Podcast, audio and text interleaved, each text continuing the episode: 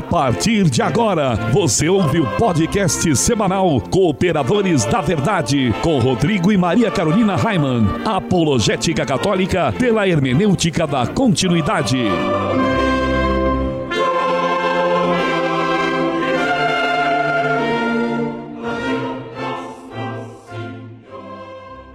Olá, amigo ouvinte, paz e bem. Aqui quem vos fala é o professor Raiman e estamos começando mais um podcast semanal Cooperadores da Verdade, apologética católica pela hermenêutica da continuidade.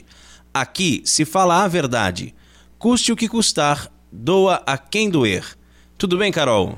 Tudo ótimo, Raiman. Graças a Deus. Estamos aqui para cooperar com a verdade, um pouquinho gripada, começando assim, mas vamos em frente. Salve Maria Imaculada. Um grande abraço a todos os nossos irmãos dessa terra de Santa Cruz que nos acompanham no site, nas redes sociais e nas diversas rádios que nos retransmitem. E em nosso momento de oração de hoje, além de todas as intenções que estão em nossos corações, queremos rezar por todas aquelas pessoas que ajudam este apostolado com doações e também por aquelas que ainda vão nos ajudar. Muito bem, a Carol estava dizendo aqui que está um pouco cansada, um pouco gripada, mas também o que você queria, né, Carol? Depois de desfilar na Oktoberfest, na chuva, né? É claro que é, tem as suas consequências. No outro dia né? vai estar tá espirrando, né? Não tem mais idade para isso, né, Raimundo? É, Você verdade, não tem mais é idade para isso. Nós estamos reunidos em nome do Pai, Ai, do Filho e do Espírito Santo. Amém. Amém. Inspirai, ó Deus, as nossas ações e ajudai-nos a realizá-las, para que em vós comece, para vós termine tudo aquilo que fizermos. Por Cristo, Senhor nosso. Amém. Amém. Santa Maria, Mãe de Deus, rogai, rogai por, por, nós. nós. Pater noster qui es in celi, sanctificetur nomen tum. Advenia regnum tum fiat voluntas tua sicut in cielo et in terra. Panem nostrum quotidianum da nobis odie, et dimitis nobis debita nostra, sicut et nos dimitimus debitoribus nostris, et ne nos inducas in tentationem, sed libera nos a malo. Amen. Ave Maria, gratia plena Dominus tecum, benedicta tui mulieribus et benedictus fructus ventris tui, Iesus. Sancta Maria, Mater Dei, ora pro nobis peccatoribus, nunc et in hora mortis nostri. Amen. Gloria Patri et Filio et Spiritui Sanctum, sicut erat in principio et nunc et semper et in saecula saeculorum. Amém. Amém. Senhor, fazei de mim um instrumento de vossa paz. Onde houver ódio, que eu leve o amor. Onde houver ofensa, que eu leve o perdão. Onde houver discórdia, que eu leve a união. Onde houver dúvida, que eu leve a fé. Onde houver erro, que eu leve a verdade. Onde houver desespero, que eu leve a esperança. Onde houver tristeza, que eu leve a alegria. Onde houver trevas, que eu leve a luz. Ó Mestre, fazei que eu procure mais. Consolar que ser consolado. Compreender que ser compreendido. Amar que ser amado. Pois é dando que se recebe. Perdoando que se é perdoado e é morrendo que se vive para a vida eterna. Amém. Amém. E continuamos reunidos em nome do Pai, do Filho e do Espírito Santo. Amém. Amém. E nós queremos lembrar que este programa é transmitido atualmente por 15 rádios. E hoje um abraço especial vai para a Rádio Coração de Mãe, lá de Recife, do nosso grande amigo. Um abraço ao nosso grande amigo Xande e a todos os ouvintes da Rádio Coração de Mãe. É, sempre cabe mais um, né? E no quadro A Vida dos Santos, nós estamos estudando a vida dos papas que foram canonizados. São os Santos Papas. Nós temos o costume de chamar o Papa de Santo Padre, não é mesmo? Mas isso não significa que ele seja santo. Verdade, Raiman. Na história da igreja, nós já tivemos 265 papas. Francisco é o papa de número 266. Só que nem metade deles foi considerado santo. Aliás, alguns muito pelo contrário, né? É, e no último programa nós falamos de São Vitaliano. A vida dos santos. Carol, quem foi o Santo Papa escolhido para o programa de hoje? O santo de hoje é Santo Agatão. Conta para o povo então, Carolzinha, um pouquinho sobre a vida de Santo Agatão. Nascido no ano 620 na Sicília, Itália, Agatão viveu a parte inicial de sua formação religiosa em um mosteiro de Palermo. Foi um homem sempre dedicado ao cristianismo, rendendo sua vida à devoção. Conquistou o crescimento dentro da estrutura da Igreja Católica e tornou-se tesoureiro da Igreja, um cargo que desempenhou bem por muitos anos, mesmo sem ter os estudos necessários.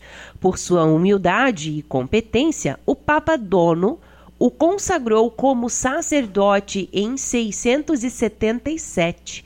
Daí em diante, o próprio Papa Dono o preparou para ser o seu substituto no posto de Supremo Pontífice.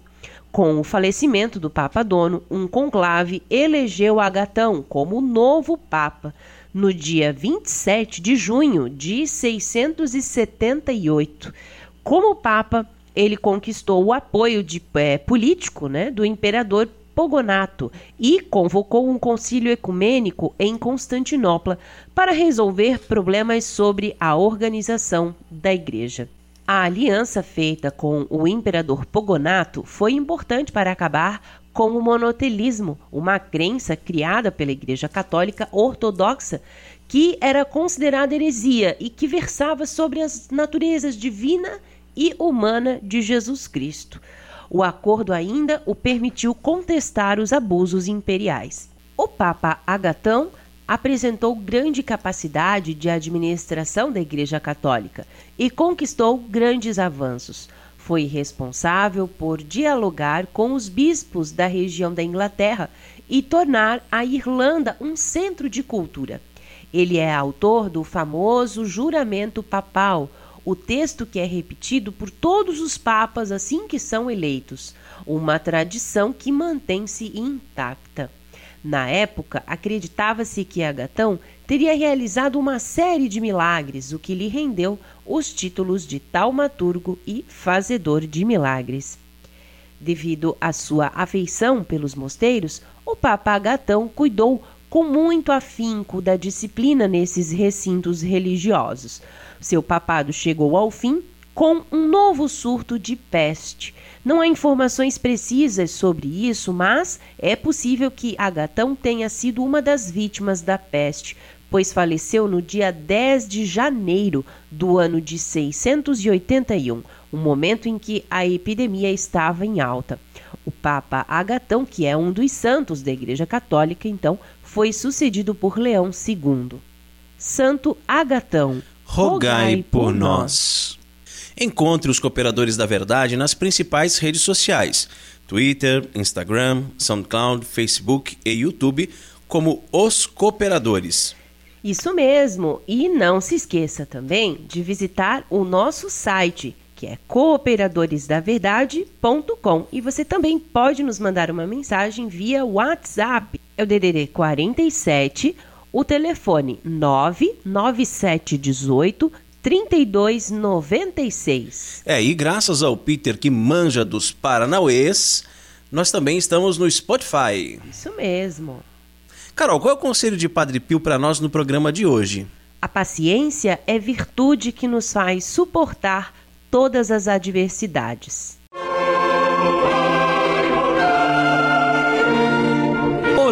Com Padre Pio. Amigo ouvinte, eu costumo brincar dizendo que a paciência é a ciência da paz. Mas uma coisa é certa: quem tem paciência vive em paz. O que seria o contrário da, da paciência, Carol? Não impaciência, mas assim, uma pessoa que, que não tem paciência com as coisas, hein? Uma pessoa que vive angustiada, né? Vive é. ansiosa, né? Acho que a, Tô pensando em. Acho, acho que a ansiedade, né?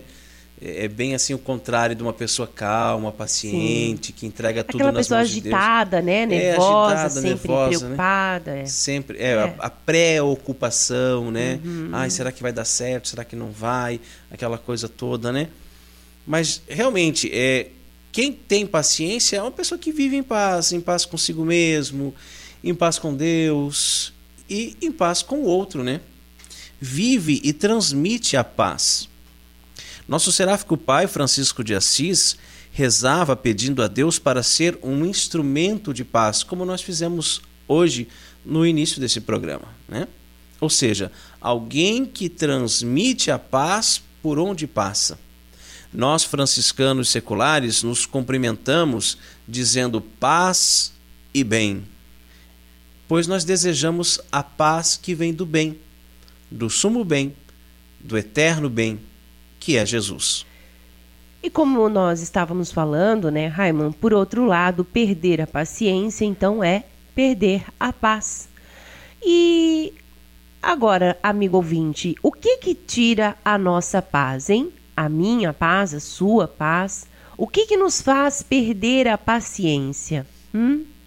Será que não estamos colaborando com Satanás e os seus anjos para que eles roubem a nossa paz com facilidade? Será que não estamos perdendo a paciência por qualquer coisinha? Se alguém corta a nossa frente no trânsito, ficamos nervosos. Eu fico. Ai, a Carol já xinga, né? A Carol já eu taca ali a mão na buzina, eu já penso, xinga. Como né? pode essa pessoa? Babaca, babaca, passou né? na minha frente. Onde já se viu? É assim, perdemos a paciência. Eu falo por mim, né? Mas É. eu acredito que muitas, muitos dos nossos ouvintes que estão nos ouvindo também vão nos, é, se identificar com se isso. identificar e entender, né? Eu, como É. professor em sala de aula, por exemplo, às vezes tem aluno que me tira do sério, faz perder a paciência, mas É. daí eu tenho que ter uma paciência é, na reserva, sabe? Que daí Extra. É, extra, é exatamente, porque daí ele tira da paciência, mas você não pode transparecer isso. Você tem que manter a serenidade, você tem que manter a calma, Sei. manter até uma, uma falsa, né, uma aparente, digamos assim, paciência, né? É difícil, Complicado, né? É, então, quando a gente perde a paciência, quer dizer que a paz nos foi tirada, não é mesmo? Mas é, vamos pensar um pouquinho, né? Depois, se você começa a refletir, será que é motivo suficiente para isso? Será que nós não perdemos a paciência por qualquer coisa, por qualquer É. bobeira? Será que a gente não poderia ter um autocontrole assim maior, né? Um autocontrole suficiente para não perder a paz? É, é contornar a situação, né? Levar na esportiva, como se diz. Brincar, né? Até abençoar o motorista apressadinho ali, cortando a frente de todo mundo, né? Mas abençoar de verdade, né? Porque às vezes a É. gente até diz assim, ai, Deus te abençoe, meu filho, né? Vai Mas com Deus, que é- Deus te acompanhe, é, né? Você- Fala assim, mas, mas na verdade não está desejando isso, né? É. Está desejando uma outra coisa feia para ele e não quer falar, né? Mas a verdade é que nos dias de hoje, né, na correria em que a gente vive, nós perdemos a paciência muito facilmente. Com os colegas de trabalho, né, com os alunos, no caso do Raiman, mas também com os filhos, com os nossos pais, com o marido, com a esposa, né? Nós perdemos a paciência muito, muito facilmente. É, com alguém que interfona aqui para a síndica 10 horas da noite, É. né? Tudo isso faz a gente perder a paciência, né? Mas se nós formos pensar, tudo isso acontece também por conta do nosso egoísmo, né? Tudo porque nos preocupamos apenas com as nossas vontades, com como a gente vai se sentir com relação àquilo. E eu, como fico, né? Então, é, com os nossos prazeres, se alguma coisa dá errado, né? Imagina, se vai algo contra aquilo que nós planejamos, aí nós perdemos a paciência. Nós somos hedonistas, na verdade. É, e eu costumo dizer, amigo ouvinte, que não tenho paciência com gente burra. Quer ver agora essa época de eleição? Você vai ouvir esse programa, o Bolsonaro já vai estar eleito presidente do Brasil, né? Mas nós estamos gravando ele antes do- da eleição do segundo turno. Então a gente vê tanta fake news, a gente vê tanta invenção, tantas bobagens, tantas besteiras que falam, que inventam sobre o Bolsonaro, enfim, que não tem como você não perder a paciência, né? Verdade. Eu falo que, que não tenho paciência com gente burra, mas, claro, eu sei que não existe gente burra. Sei que as pessoas são capazes de aprender. Mas há pessoas que não querem entender. Há pessoas que não têm como dialogar, que sempre vêm com agressões e xingamentos e não ouvem argumentos. Simplesmente não estão a fim de estudar, de se informar De aprender, é, né? e vivem de achismos e jargões que ouviram na mídia, nas novelas e nos bares da vida. Filosofia de bar, poesia de muro. São coisas irritantes que me tiram do sério. Em pleno século XXI, encontro pessoas defendendo o comunismo, usando camisetas vermelhas com foice e martelo, católicos dizendo que vão votar no Haddad. Né? Usando camisetas com a imagem estampada do Che Guevara. São os é, socialistas de iPhone, de iPhone. Né? Já viu isso? É. Cara, eu perco a paciência, a minha paz é roubada. Mas sei que eu tenho que trabalhar melhor isso. Ter mais paciência. Pois afinal, a paciência é uma virtude. E devemos praticar as virtudes se queremos ser santos. E Padre Pio nos diz que a paciência é a virtude que nos faz suportar todas as adversidades. E quantas adversidades nós temos na vida, não é mesmo, amigo ouvinte? Praticamente todos os dias temos um novo desafio, novos problemas, novas situações para resolver. E sabe o que eu acho interessante, Carol? Que Padre Pio ele diz que a paciência é a virtude é. que nos faz suportar todas as adversidades. Ele não faz, ele não diz assim, a paciência é uma das virtudes, não, Sim. é a virtude. Que faz então, a gente suportar. É, então para nós conseguirmos suportar todas essas adversidades, todos esses problemas, eu com os alunos, você no trânsito, né? Nós com os filhos, você como síndica com as pessoas que foram 10 horas da noite, e eu com gente burra que vota no PT, etc, etc. E você, amigo ouvinte, que deve ter tantas e tantas situações, tantas e tantas adversidades na empresa onde você trabalha, com aquele seu chefe que é chato, pega no seu pé, é. e etc, etc. É preciso exercitar a virtude da paciência. Sim, porque imagina, né? Alguém que vem falar alguma coisa que você não concorda, que você precisa defender as suas ideias, defender o seu ponto de vista, né? Então, às vezes não dá nem para perder tempo debatendo, né? Porque a gente sabe que não deve jogar pérolas aos porcos, né? Muitas vezes vem aquelas pessoas querer defender pontos de vista totalmente equivocados, pessoas totalmente sim, enganadas. Sim, comunismo, né? feminismo, é. né? E aí não dá também, né? Então assim a gente exercita também a paciência, não é mesmo? Exercitamos a nossa paciência também nesses casos. Mas outras vezes é difícil, né? Eu conseguir manter o controle, eu sei. Então precisamos ter inteligência emocional para saber lidar com todas as adversidades sem perder a paciência, sem se distanciar da paz. Pois Jesus nos deu a paz e não podemos permitir que ela nos seja roubada por nada deste mundo. Que assim seja. Amém. Orando com Padre Pio conta com o apoio de Feller Contabilidade, do nosso amigo Diácono Vital. A Feller Contabilidade fica na rua Aldílio Garcia, número 479. Nesta você pode confiar. Atendimento de segunda a sexta-feira, das 8 ao meio-dia e das 13h30 às 17h30. Telefone 3346 2333 fellercontabilidade@matrix.com.br, em frente à Secretaria da Paróquia São Cristóvão de Itajaí, Santa Catarina. Feller Contabilidade, a sua empresa nas mãos certas. E se você também gostaria de anunciar a sua empresa no programa Cooperadores da Verdade, entre em contato conosco e ajude-nos a evangelizar. Amigo ouvinte, chegou a hora de mergulharmos nas fontes franciscanas. Será que somos surdos ao Evangelho? Fontes Franciscanas. Francisco de Assis restaura a igreja de Nossa Senhora Mãe de Deus já no terceiro ano de sua conversão, trabalhando arduamente com as próprias mãos por piedosa devoção e ele usava um hábito de ermitão. Ele abraça uma radicalidade de vida ainda maior. Por quê? Porque ele não era surdo ao Evangelho. Ora, amigo ouvinte, será que já não era suficiente? Os eremitas ou ermitões viviam em lugares isolados, na vida contemplativa, na penitência, e se vestiam com um hábito cingido com uma correia carregavam bastão e andavam calçados. Ao ouvir a passagem do Evangelho, que conta como Jesus enviou os discípulos para pregar, ocupados unicamente em anunciar o reino de Deus e a penitência, sem levar nada de próprio, Francisco teve uma iluminação. Dizia ele: É isso que eu quero. É isso que desejo fazer de todo o meu coração.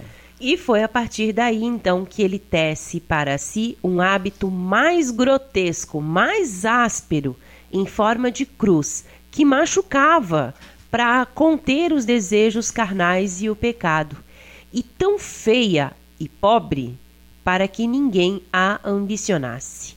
Será que São Francisco ficou louco? Será que ele então fez uma interpretação errada do Evangelho? Francisco entendeu o que Deus queria dele. Mas então vai perguntar ao padre, né? Vai pedir ao padre que lhe explique o evangelho. Aí nós vemos a autoridade da igreja, do magistério, de ensinar as escrituras, diferente do livre exame, né, que faz com que as pessoas cometam atos absurdos e ao se justificarem alegam que está na Bíblia. Então, né? ah, mas eu vi lá na Bíblia, ó, tá lá, né? Cada um interpreta como quer, protestante, né? Claro, interpreta de qualquer jeito. Mas São Francisco não, gente. São Francisco pediu então para que o padre lhe explicasse as escrituras e quando ele teve a confirmação e a certeza de que era isso que ele desejava de todo o coração, mudou ainda mais radicalmente de atitudes, porque não era surdo ao Evangelho. Então vamos entender. Francisco de Assis, quando ele se converte, primeiro ele vai viver como um ermitão. Mas depois, ao escutar a palavra do Evangelho, onde Jesus envia os discípulos sem cajado, sem calçado, com uma única túnica, então ele decide que vai tecer para ele uma túnica mais grosseira, áspera, feia, que machuca, em forma de cruz e vai viver radicalmente junto com os pobres. Tudo isso porque ele não era surdo ao evangelho. E aí eu pergunto, pergunto de novo, né? Será que somos surdos ao evangelho? Será que nos fazemos de surdos? Será que quando Deus nos chama ao serviço em nossas comunidades, nós fazemos de conta que não ouvimos por uma questão de comodidade? E depois, no acerto de contas no último dia, teremos a cara de pau de dizer: Senhor, tu me chamaste?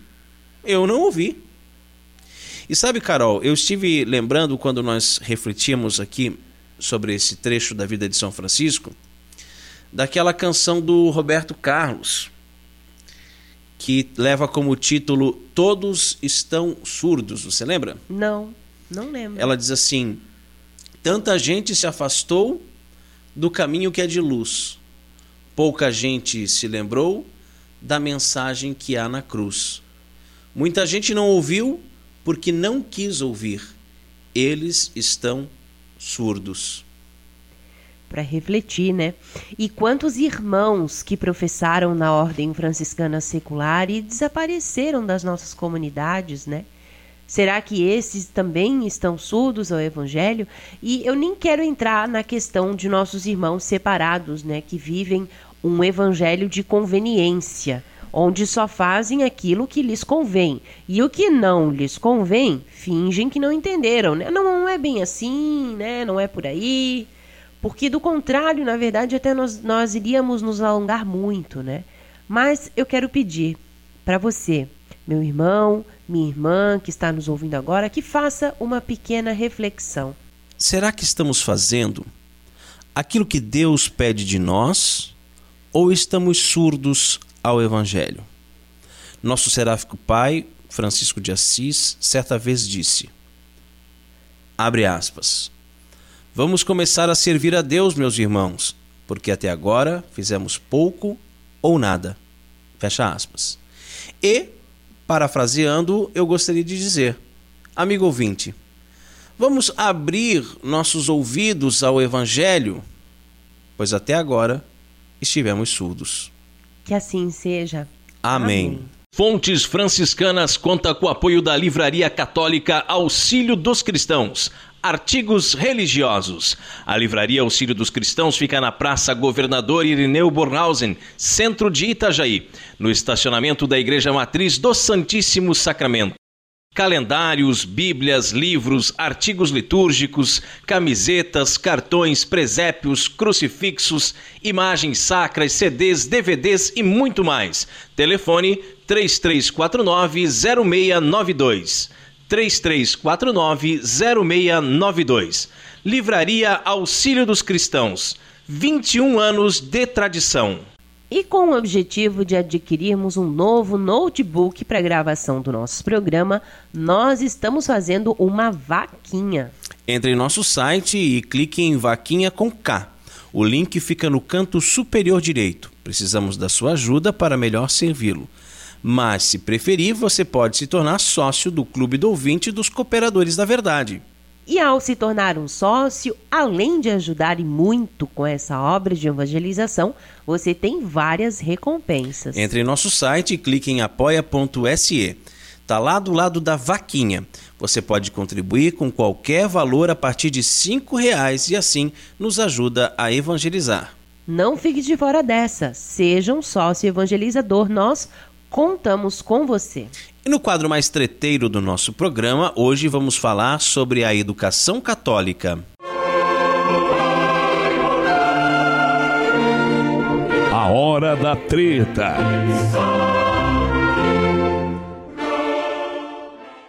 Existe educação cristã no mundo moderno? A educação cristã tinha a missão de conduzir as pessoas ao limite da perfectibilidade. Trata-se de um ideal altíssimo, porque exigia do aluno uma formação permanente, uma vida regrada pelas virtudes heróicas, a fim de que ele se tornasse um sábio, ou, na linguagem espiritual, um santo. Isso durou mais ou menos até a metade do século XVII, quando uma série de vicissitudes levou a Igreja a mudar seu método pedagógico. Da busca da santidade, então, a educação passou a dedicar-se à formação de bons cidadãos. A qualidade do ensino, obviamente, caiu. E caiu até chegarmos à lamentável terceira etapa, por assim dizer, que é a que vivemos hoje, a da excelência profissional. No mundo antigo, uma pessoa rica não era necessariamente uma pessoa poderosa. A força bélica é que contava, né? Se uma pessoa fosse muito rica e quisesse se opor ao império, ela simplesmente era morta. E isso apenas mudou após o advento da moral cristã, que defende a dignidade da vida humana. A princípio, a ascensão do poder financeiro começou a surgir nos chamados Países Baixos, como a Holanda. Com a subida do holandês Guilherme de Orange ao trono inglês, a burguesia tornou-se mais forte dentro do parlamento, devido às ideias republicanas do novo rei. Aos poucos, a coroa inglesa ficou menor, chegando ao modelo que temos hoje, com a rainha Elizabeth II. Tratou-se da entronização do poder financeiro no mundo. Doravante, os banqueiros apenas procuraram mercados livres para expandir seus negócios.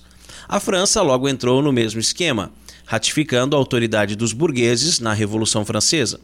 Anos mais tarde, já com a participação dos Estados Unidos, o desejo por novas riquezas provocou a Revolução Industrial, criando a necessidade de que as escolas formassem novos trabalhadores. E assim chegamos ao modelo educacional moderno. A pedagogia moderna está toda voltada para o mercado de trabalho. Vejamos, por exemplo, o caso do Brasil. Até meados do século XX, a educação brasileira oferecia cursos tradicionais, como o latim, a história clássica, filosofia. Depois que Anísio Teixeira aprendeu com o famoso pedagogo John Dewey que o sistema educacional consistia apenas em fatores para colocar as pessoas no mercado de trabalho, então inspetor geral no, do ensino no Brasil, né, começou a reformar a educação com as ideias da escola nova. Teixeira então quis livrar o país daquilo que considerava um atraso. No governo de Fernando Henrique Cardoso, a mesma mentalidade prevaleceu sob a batuta do economista Paulo Renato de Souza, escolhido a dedo pelo presidente para ser o ministro da Educação. As escolas no Brasil, como no resto do mundo, tornaram-se serviçais do Banco Mundial. É, infelizmente, a maior parte das famílias aceitou né, a educação do Banco Mundial. E o máximo que conseguem sonhar para os seus filhos, então, é um bom trabalho. Não é assim que Sim. acontece? Né? Uhum. Só que acontece que essa educação nada fará para levar os jovens ao céu. Nada, absolutamente nada. nada. E a gente que é eu que sou professor de sala de aula percebo muito diga, bem isso. Exatamente. Né? Não, não existem valores, não existem virtudes, não existe nada, nada, nada na sala de aula. O que, que isso vai agregar, né, para levar ele para o céu? A gente não. sempre fala sobre isso, né? É, é simplesmente né, uma vida imanente, né? Uma, uma visão imanente de mundo, né? Não, não tem a visão do transcendente. Não até mesmo, até mesmo o ensino religioso é tratado de uma forma é, científica para conhecimento das religiões e não para realmente a conversão do aluno à verdadeira fé que é a fé católica, né? É, imagina, as pessoas então elas estão se desgastando, né, exageradamente por uma coisa que não é nem nunca vai ser, não pode ser a nossa finalidade última, né? Ao passo que a Igreja Católica e a sua doutrina tornaram-se então irrelevantes, né? Então a sociedade perdeu o sentido da perdeu, vida. Perdeu é? totalmente, né? E o advento do poder econômico provocou uma mudança substancialmente grave no propósito da educação, como também nos objetivos familiares. Na Idade Média, por exemplo, as famílias procuravam na igreja os meios educacionais corretos para levarem seus filhos ao céu. Olha só. Aquele medo que o pai e a mãe tinham de de repente eles não conseguirem estar educando os filhos para o céu, eles iam buscar na igreja. Então eles colocavam o filho para aprender dentro da igreja a forma correta de ir para o céu. Após a deforma protestante, eu sabia que tinha o dedo dos protestantes aí, né? Tinha que ter, né? Tinha né? que ter. As escolas passaram a formar apenas bons cidadãos. E hoje, com a idolatria materialista, os esforços dos pais estão focados apenas no bem-estar mundano, ou seja, se meu filho vai conseguir arrumar um bom emprego para ter um bom salário. Só. Que triste isso, né? E talvez você, amigo ouvinte, não consiga perceber as consequências disso imediatamente. E até ache um exagero da nossa parte, né? Eu acredito que, que vai ter gente que vai pensar assim, né? Afinal de contas, quem pode ser mais virtuoso do que um pai ou uma mãe esforçados, né? Que trabalham intensamente para garantir uma boa faculdade aos seus filhos e os privar do sofrimento desse mundo. E aí nós temos um outro grande problema, sabe, que até comentava com os meus alunos essa semana, que é o diploma. Então, na Idade Média, você estudava e não tinha uma, um momento em que você acabava os estudos. Ah, agora eu estou formado, recebi um certificado, pronto, acabou. Não. A busca pelo conhecimento só acabava com a morte. Né?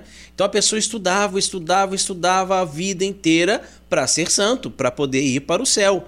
Agora a gente estuda por etapas. Você já viu que engraçado, Carol, que na creche tem formatura? Pois então, aham. Uh -huh, Aí depois estuda até o quinto ano, tem a formatura tem, do quinto, quinto ano. ano. Aí do sexto ao nono, daí tem a formatura do nono. Aí estuda lá o ensino médio, primeiro, segundo, terceiro ano, terceirão, formatura Também. do terceirão. Aí vai para a faculdade, tem um diploma. Daí tem um diploma de pós-graduação. Daí tem um diploma de mestrado, tem um diploma de doutorado. Tudo é diploma, as pessoas só querem diplomas. Porque com o diploma, você vai conseguir aumentar um pouquinho o valor do seu salário lá naquela empresa onde você trabalha. É. Porque você agora é formado. Vai, vai você ganhar agora, mais. É, você né? vai ganhar mais, porque você tem. Agora, você fez a, a faculdade e não aprendeu nada. Mas você tem o diploma. Você fez mestrado, doutorado, enfim, você não aprendeu nada mas você tem um diploma. As pessoas elas só estudam por causa do diploma, porque o diploma é que vai ajudar você ter uma vida melhor aqui nesta terra. Sim, sim. Né? E o aos olhos dos homens, é, né? Exatamente, né? E grande parte dos católicos hoje em dia acha que a única coisa realmente nessa, necessária nessa terra é oferecer aos filhos uma boa condição financeira. Assim, dedicam-se quase que loucamente ao trabalho, demonstrando até muitas virtudes humanas como a temperança, a honestidade nos negócios, a fidelidade à esposa, etc. Eles pensam: eu preciso dar uma boa faculdade para meus filhos, uma casa confortável, computador, tablets, enfim. Por isso também não querem ter muitos filhos Não é verdade? Sim. Porque o custo de vida se torna ainda mais alto. Lógico. E se o bem-estar econômico é o que vem em primeiro lugar, logo os deveres espirituais tornam-se um peso para eles, que pode ser simplesmente deixado de lado. Torna-se coisa para fanáticos é. da ideologia Raiman, né? É. E algo que passa despercebido aí nesse tipo de atitude, no entanto, é aquele vazio existencial, né, criado na, na alma dos filhos, pela ausência dos pais, principalmente. Nós até já falamos em outros programas, né, Raiman, sobre essa questão do sentido, né, da vida, do, do, que a gente procura aqui nesse mundo, que o sentido desse mundo não está aqui nesse mundo, não é mesmo? E, e que nós buscamos o céu, nós somos feitos para o céu, nós somos feitos por Deus, né? Somos filhos de Deus. Nós já falamos é, bastante sobre isso. E aí então os pais saem de casa para trabalhar, para conseguir, né, pagar uma faculdade para os filhos e tal. E aí, o que, que acontece? Então, esses pais terceirizam a alma dos seus filhos. Essa que é a verdade. Vão terceirizar a alma dos seus filhos para a internet, para a novela, para as escolas. Terceiriza a alma dos filhos para o videogame, para os amigos lá da rua, e aí, quando crescem, os filhos então vão para as universidades, né? Onde é tão sonhada. É, onde vão aprender a ser maconheiro, vão. né? Zé Droguinha. Claro, né? vão aprender Feminista, comunismo, é? a ideologia de gênero, a revolução é. sexual. Ora, lá tem banheiro que vai todo mundo junto, é, banheiro. Vão, vão não, se formar não na universidade essa. cheio de piercing, de alargador, é. de tatuagem. Não tem de... banheiro feminino nem masculino, né? Hoje em dia. Então é tudo junto, misturado ali. Tudo a mesma coisa. A pessoa pode ser o que quiser, né? E aí então quando esses pais, né, que nós citamos ali, veem os frutos de uma vida inteira de trabalho e dedicação, eles se perguntam então: onde foi que nós erramos? E o erro está na falta de fé, Exato. amigo ouvinte. Jesus foi muito claro quando ensinou o caminho do reino de Deus. Cuidado para que vossos corações não fiquem pesados por causa dos excessos, da embriaguez e das preocupações da vida, como nós podemos conferir lá em Lucas, né? capítulo 21, versículo 34. Ora, o testemunho dos santos e do magistério da igreja sempre repetiu o chamado de Cristo às coisas do alto. Essa deve ser, em primeiro lugar, a preocupação não somente dos pais, mas de qualquer pessoa. Buscai, em primeiro lugar, o reino de Deus e a sua justiça, e todas essas coisas vos serão dadas em acréscimo. É, em linguagem tomista, nós devemos dizer que o erro está na causa final. Como um ladrão não é verdadeiramente virtuoso por ser disciplinado, né? Por exemplo, ele está se preparando para é, cometer um crime, então ele vai se preparar organizadamente, né? Ali vai treinar e tudo mais. Isso não, não pode ser considerado uma virtude. Também a atitude dos pais que descuidam da salvação eterna das suas crianças não é virtuosa, ainda que esses pais então sejam esforçados, né? Mais do que esforçados até no trabalho. Às vezes tem pai, tem mãe que tem três empregos, né? Você já viu? Sim. Trabalham dois dias, assim, é, dois trabalhos durante o dia, revezando, dia sim, dia não, e à noite também. De fato, o objetivo maior de uma família deve ser, sim, a entrada no céu. É disso que nós estamos falando nesse programa, a educação cristã, não é mesmo? Então, nós temos que mirar o céu. O nosso objetivo é ir para o céu. Então, se não há esse interesse em comum, então todas as virtudes não passam de loucuras, bobagem. É verdade. E aqui, na nossa legislação atual, né, no Brasil, você é obrigado a enviar os seus filhos para a escola.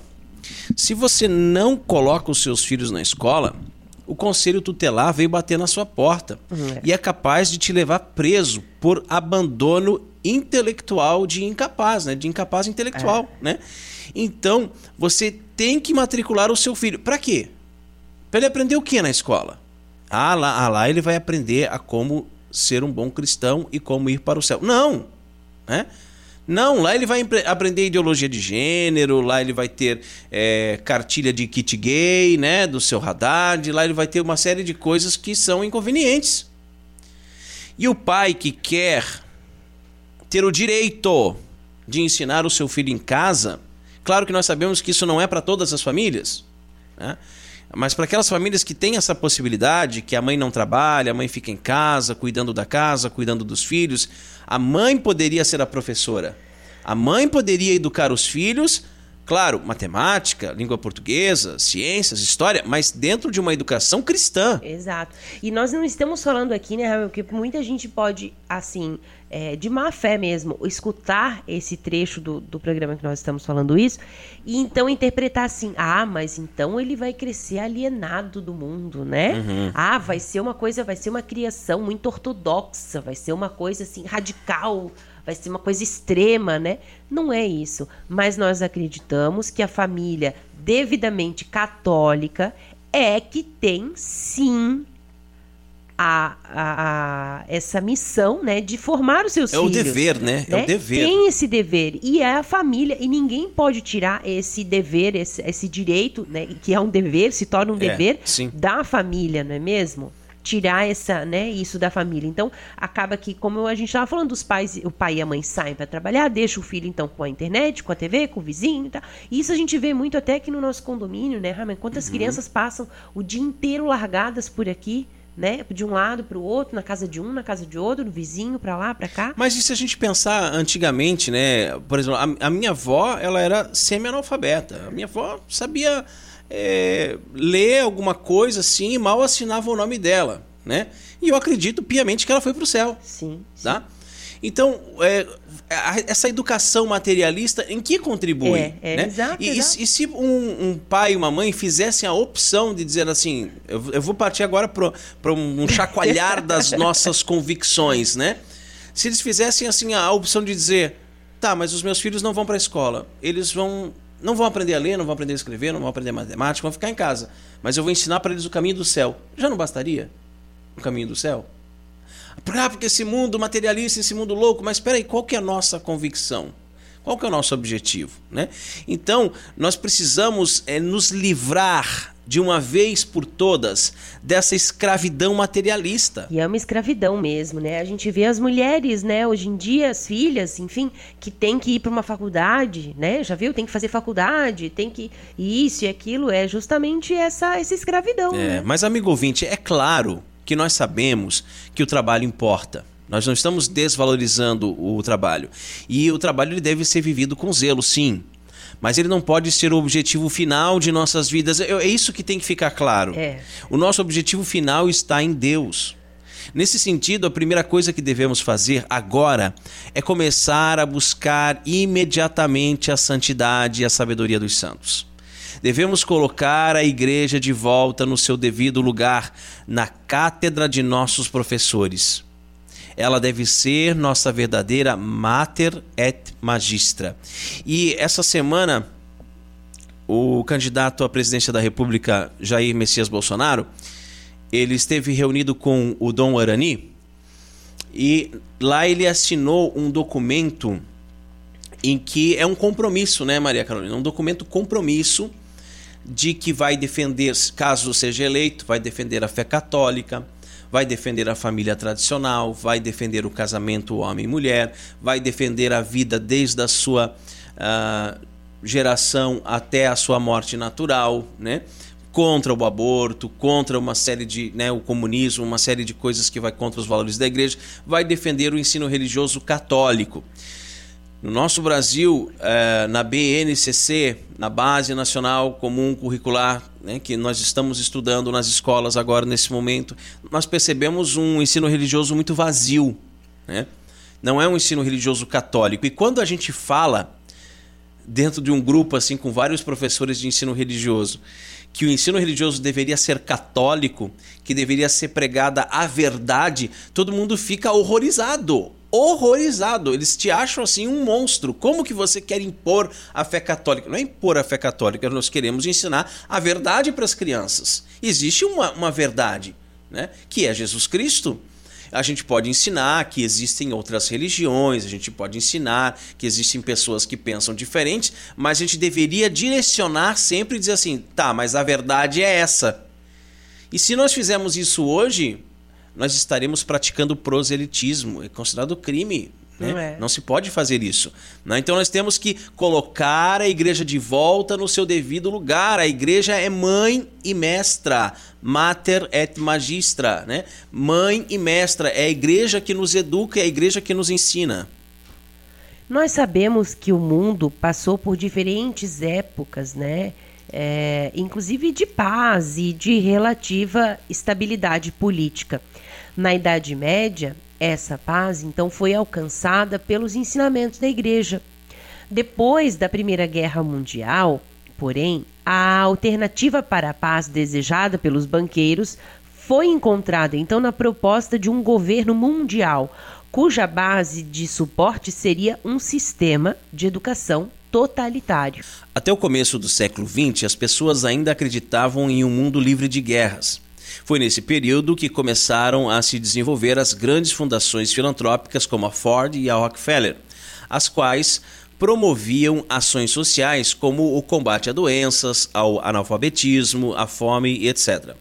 Não obstante as suas boas intenções, elas acabaram se tornando um pretexto para um futuro projeto megalomaníaco. E as fundações perceberam então que jamais eles poderiam promover o bem-estar social das nações se o risco de outra grande guerra não fosse absolutamente extirpado do mapa. Ora, de que adiantavam os esforços para combater as doenças, né, para a construção de escolas, de boas moradias, se uma simples bomba podia acabar com tudo isso, né? Como de fato ocorreu nas duas grandes guerras do século XX, não é mesmo? As fundações, então, é, essas que nós falamos, né, a, o Raymond citou ali, fundações filantrópicas como a Rockefeller, a Ford, então é, elas começaram a investir em estudos sociológicos que facilitassem então a condução da sociedade para a paz. Em 1950, depois de alguns estudos bibliográficos e de uma experiência breve na África do Sul, as fundações descobriram que a melhor maneira de conseguir a paz, na visão deles, seria pela formação de um governo mundial. É o que podemos ler neste documento da Ford de 1949. Lê para nós, Carol. A Fundação Ford e seus conselheiros creem que a manutenção da paz depende em grande parte da vontade e da habilidade de as nações melhorarem e fortalecerem as Nações Unidas, até o ponto em que esta organização se transforme de fato em uma estrutura de uma ordem mundial legal e judicial. Antes que esse objetivo possa ser alcançado completamente, muitos problemas devem ser resolvidos dentro do trabalho das Nações Unidas e muitos conceitos tradicionais, como o das soberanias nacionais, devem ser colocados em discussão e redefinidos. A condução das questões internacionais exige homens e mulheres da mais elevada competência e estatura intelectual. Não obstante a gravidade da situação mundial, os governos são incapazes de localizar, atrair e manter as pessoas, seja na qualidade, seja no número necessários. E a Fundação Ford está consciente dos fatos de que os resultados significativos não serão alcançados em um espaço de poucos anos, mas ela crê que os esforços para este fim devem começar agora. Os procedimentos gerais pelos quais esperamos melhor alocar, treinar e utilizar pessoas de competência e estatura potencial serão discutidos na quarta parte desse informe sobre os nossos programas educacionais. Da mesma época são os projetos da Unesco e da Fundação Rockefeller, né? Ambas também chegaram à conclusão de que seria necessário um novo modelo de educação dedicado à defesa do globalismo. A Fundação Rockefeller, por meio do memorial Laura Spellman, investiu pesadamente em estudos sociológicos e lá em 1960 esses estudos revelaram que a não haveria paz mundial sem um controle populacional e b esse controle não seria possível sem a legalização do aborto. Vejam, os sociólogos entendiam que o crescimento geométrico das populações de países mais pobres causaria uma pressão tamanha e isso inevitavelmente levaria a uma guerra. Desde essa época, a Fundação Rockefeller trabalhou para fomentar o aborto em todo o mundo, inclusive por meio de clínicas clandestinas, a fim de reduzir o número de nascimentos. A lógica era essa: assim como é necessário controlar o número da inflação para controlar a economia, é também preciso controlar o número de nascimentos para controlar a população. O governo americano também apoiou esses esforços da Rockefeller por meio da USAID, Agência dos Estados Unidos para o Desenvolvimento Internacional, durante a presidência de Jimmy Carter. Somente no mandato de Ronald Reagan essa aliança acabou. O terrível e opressor Ronald Reagan. É. Paralelamente, os estudos sociológicos também descobriram que o controle populacional só seria realmente possível se as instituições, isso é, os papéis desempenhados né, socialmente pelas pessoas, então fossem transformados. Olha o perigo aí, né? Já dá até um calafrio de ouvir isso. Um dos maiores paladinos dessa engenharia social foi Kingsley Davis. Coube a uma de suas alunas, Adrienne Germain, a missão de convencer Rockefeller III a desenvolver ideologias contrárias à família natural. Assim nasceram o feminismo pós-moderno, a ideologia de gênero, o movimento abortista e por aí vai. Todo esse projeto de engenharia social teve como balão de ensaio a Suécia. Com a revolução pedagógica do casal Myrdal, os suecos delegaram a educação de seus filhos ao Estado que por sua vez tratou de formá-los no relativismo moral da ideologia de gênero, do feminismo radical e do aborto. O resultado é que hoje a igreja não tem praticamente nenhuma chance de evangelizá-los, pois a lavagem cerebral do relativismo causou um estrago tão grande nas consciências deles que se tornou impossível propor alguma verdade. Há uma espécie de antivírus contra o cristianismo. Aqui ainda no Brasil, por mais que nós tenhamos sofrido com toda essa questão da educação paulo-freiriana, né? com toda essa questão de um currículo em que o aluno não aprende. Muitos né? ataques, né? né? É, de, um, de um currículo em que o aluno só é passado de ano, que tem o objetivo de formar idiotas úteis, né? É. crianças que só passam, mas que não aprendem nada, que não sabem nada. E de um relativismo, e de colocar na, na cabeça das crianças ideologia de gênero, colocar na cabeça das crianças um relativismo religioso, o comunismo, né? o feminismo, etc, etc. Ainda somos um país de maioria católicos. E sendo um país onde temos muitos católicos e evangélicos, né? Cristão, cristãos, né? modo geral. Né? É.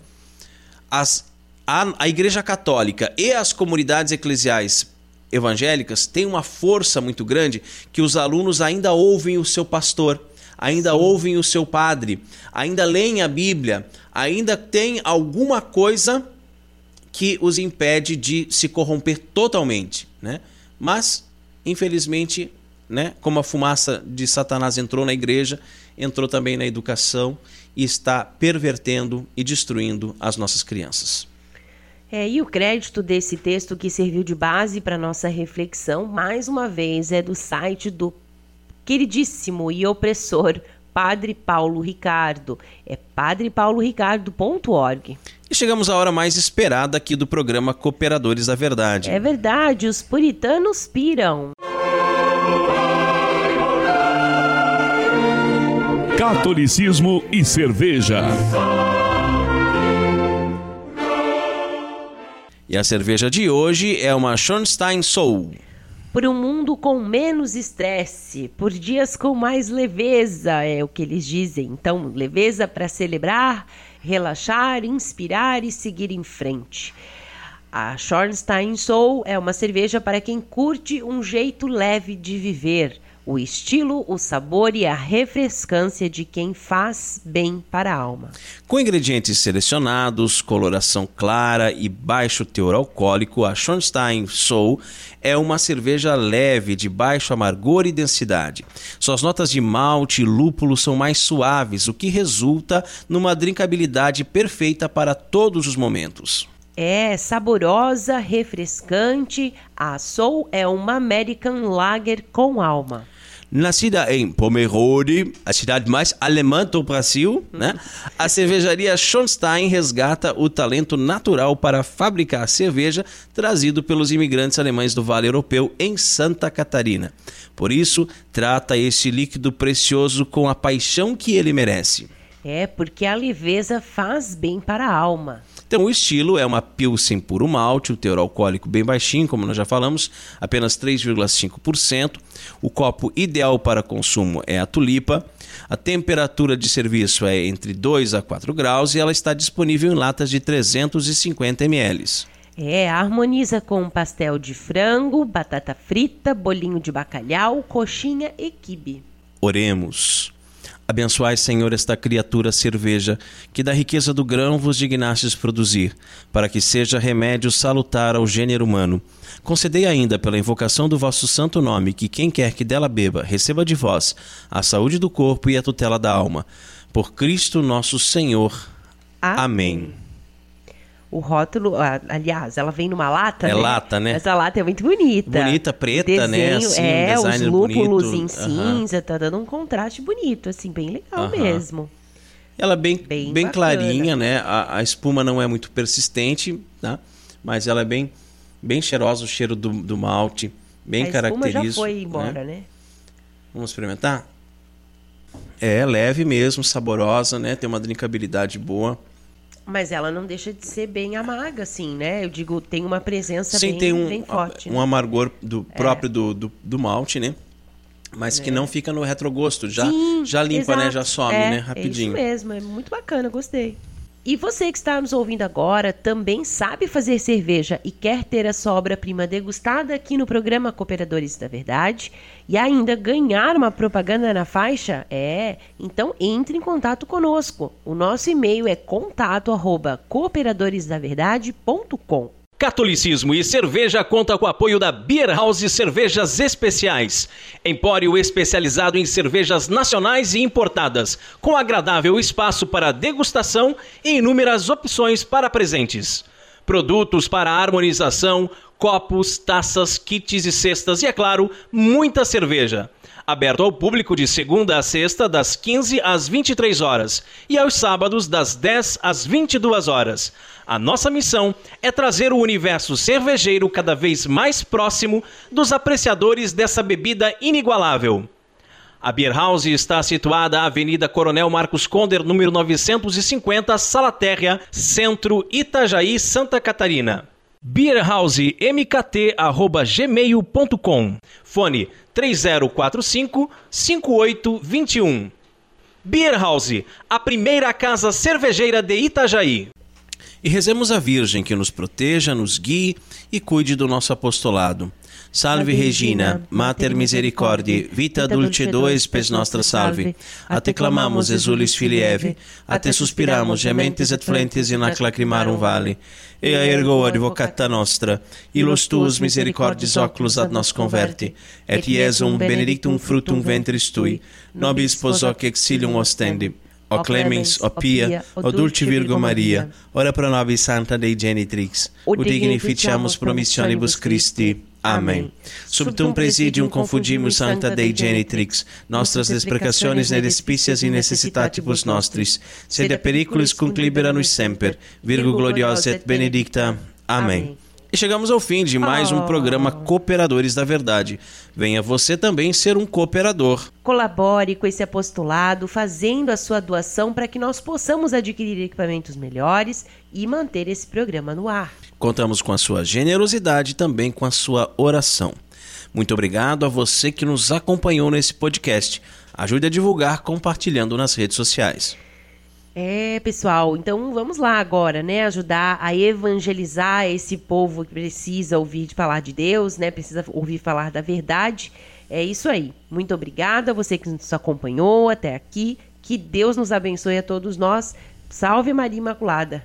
Obrigado, Carol. Obrigado, queridos ouvintes. Rezem por nós. Deus abençoe a todos. Paz e bem.